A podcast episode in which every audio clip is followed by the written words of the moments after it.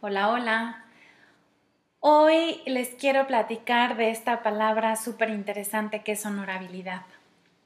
Ya les platicaba en un episodio donde les contaba que el cuerpo habla lo que la boca calla, que es muy importante saber qué está pasando con nosotros, qué me gustaría decir, qué estoy sintiendo y reconocer todo lo que no digo, todo lo que no digo porque porque no estamos acostumbrados a, esta palabra de honorabilidad. Entonces, como no sabemos honorabilidad, pues es mucho más sencillo callar.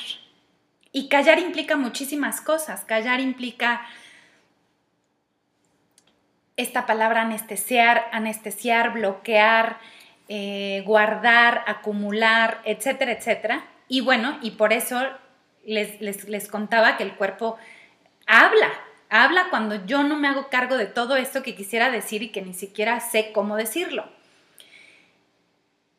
Y luego, cuando me, pasa muchísimo que, cuando los pacientes se van con esta tarea de, de decir, de pedir, de comunicar, de expresar, pues parece que tengo permiso de decir lo que sea, ¿no?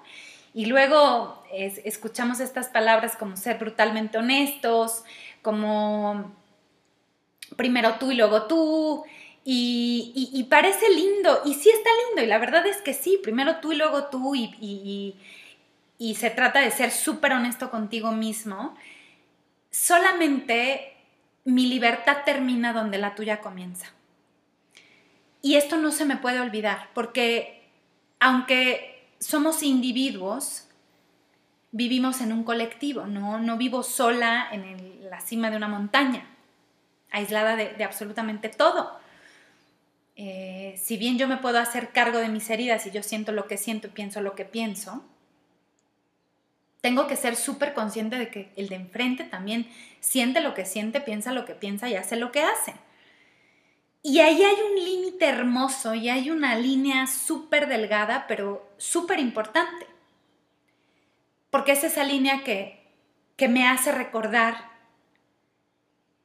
que no solamente yo importo, que sí yo importo y es lo primero y, y, es la primera invitación que te hagas cargo de ti, que sepas qué está pasando en ti, que sepas esto me molesta, esto me gusta, así me gusta, así no me gusta, Simplemente a la hora de interactuar con el otro hay un verbo que amo que se llama consideración, considerar, que va muy de la mano con la honorabilidad y es ahí donde se vuelve un arte comunicarme con el otro porque porque no solo es cómo me siento y no solo es de pues tú, pues tú dijiste, pues yo ahora yo te voy a decir que brutalmente honesta tú eres un quién sabe qué y eres un quién sabe cómo y porque no se trata de eso. Por eso, siempre, paso número uno, yo digo es, ¿qué es esto que está sucediendo en mí? Paso número uno, tienes que parar a ver qué rayos está pasando en ti. Eh, y generalmente paramos cuando algo malo, entre comillas, y subrayado está pasando. Cuando algo bueno está pasando, no nos detenemos a decir, puta, estoy feliz, estoy rayado, rayada, me encanta, estoy eufórico. Generalmente no paramos cuando estoy en una emoción por calificarla de alguna manera positiva. Generalmente ocurre cuando me voy al otro, al otro lado, cuando, con mis emociones entre comillas negativas. Enojo, tristeza, angustia, frustración, ira, resentimiento, vergüenza, rechazo, etcétera, etcétera. Pero todo eso solamente lo califico como algo malo. Pero ni siquiera le puedo poner nombre. No es lo mismo estar enojado que estar triste. Y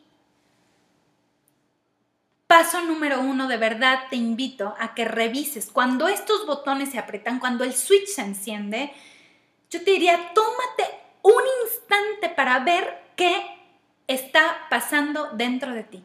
¿Qué está pasando dentro de ti? ¿Qué de toda esta situación te está incomodando? ¿Es la persona? ¿Es lo que dijo? ¿Es cómo lo dijo? Porque no es lo mismo qué dijo a cómo lo dijo. ¿Qué es? ¿Es el clima? ¿Es el ambiente? ¿Es el contexto? es una situación, es una persona. ¿Qué es? Necesitas primero ponerle nombre, porque si tú no sabes qué es lo que está pasando dentro de ti, difícilmente vas a saber qué hacer con eso que está pasando dentro de ti. Una vez que identifico, ah, me molesta, te voy a poner un ejemplo muy burdo, quizás tonto, pero quiero que lo lleves a cualquier contexto en tu vida, cualquier situación. Imagínate que estoy manejando con un calorón del demonio, mi aire acondicionado no funciona, llevo la ventanilla abajo, viene el muchachito que limpia los, el, el parabrisas, este, tengo unas ganas de hacer pipí desde hace 10 semáforos, el cinturón me aprieta, bueno, es un conjunto de cosas, ¿lo notas? Pero yo solamente noto que estoy hasta el maíz, ¿no? O sea, que estoy de malas, muy de malitas. Pero si no paro a revisar si es el muchachito que me está intentando limpiar el, parabrisas, si no identifico si es el calor o si es la vejiga que ya no la soporto, pues para mí es, o sea, puedo reventar contra el muchachito. Puedo reventar contra el de enfrente, contra el coche de al lado, contra, contra el primero que llame por teléfono. Tendría que revisar qué de todo esto me está molestando en realidad. Y quizás en realidad solo es que quiero, necesito llegar a mi casa porque me urge hacer pipí. Entonces no es el muchachito. Entonces ya yo veo si me paro en la siguiente gasolinera, si de verdad aguanto hasta mi casa. Pero una vez que identifico la situación y digo, a ver, todo esto, o sea, un, paso número uno, me aflojo el cinturón porque la vejiga ya, ya no puedo más. Paso número dos, a ver, ¿aguanto o no aguanto? Y si no aguanto, ¿cómo lo resuelvo? Pero no es ni el parabrisas, no es tampoco el sol, no es la estación de radio, no es eso. Llévalo a una discusión en el trabajo, con tus hijos, con tu pareja, con tus papás, eh, lo que sea. ¿Qué de todo esto que está ocurriendo es exactamente lo que me molesta?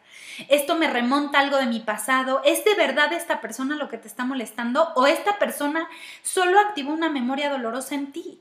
Solo te está llevando a, a revivir una experiencia del pasado.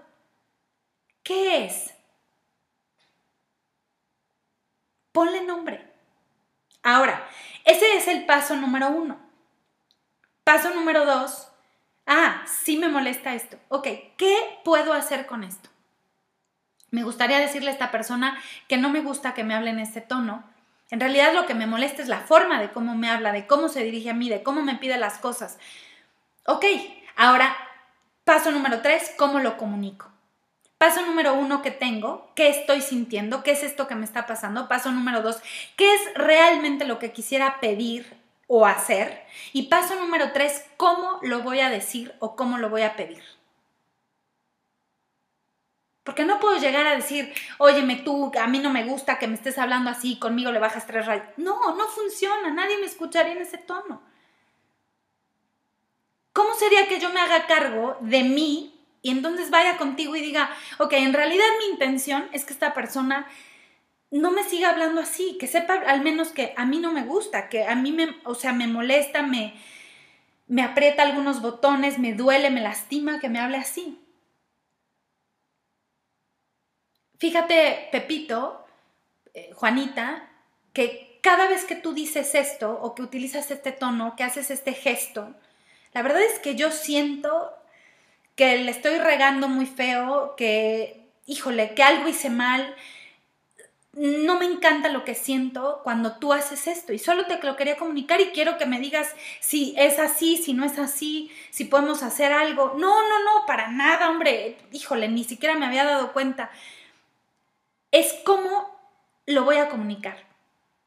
¿Qué estoy sintiendo? ¿Qué quiero decir o pedir? En realidad, ¿qué, qué le quieres pedir a tu marido? ¿Qué le quieres pedir a tu mujer? Pero como ni siquiera sabemos qué es lo que nos pasa, pues no sabemos qué pedir y por supuesto, mucho menos, cómo lo voy a decir. Entonces lo más fácil es gritar. Lo más fácil es violentar un espacio. Lo más fácil es echar culpas y no hablar de mí, ni de lo que yo requiero, porque ni siquiera sabes qué requieres. Entonces, creo que estas tareitas de verdad vale la pena que lo pongamos en práctica. Digo, a mí yo lo sigo practicando.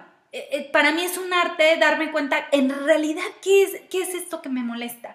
Y me lleva no un momentito, ¿eh? Hay situaciones que, que me requieren y me piden días. Días, días de revisarme, días de ver, me estoy espejeando en esto, ¿Es esto lo que me molesta? ¿Me hace sentido? ¿No? ¿Cómo me siento? Y le voy rumeando y le voy rumeando hasta que le doy al clavo y digo, claro, es esto lo que me molesta. En realidad, es esto exactamente lo que me molesta. Esto es el, este es el botón que se me aprieta. Ok, a partir de ahí elijo, ¿qué quiero hacer con esto? Ah, pues quiero, quiero pedir esto, quiero alejarme, quiero eh, reconsiderar esto, quisiera ofrecer esto.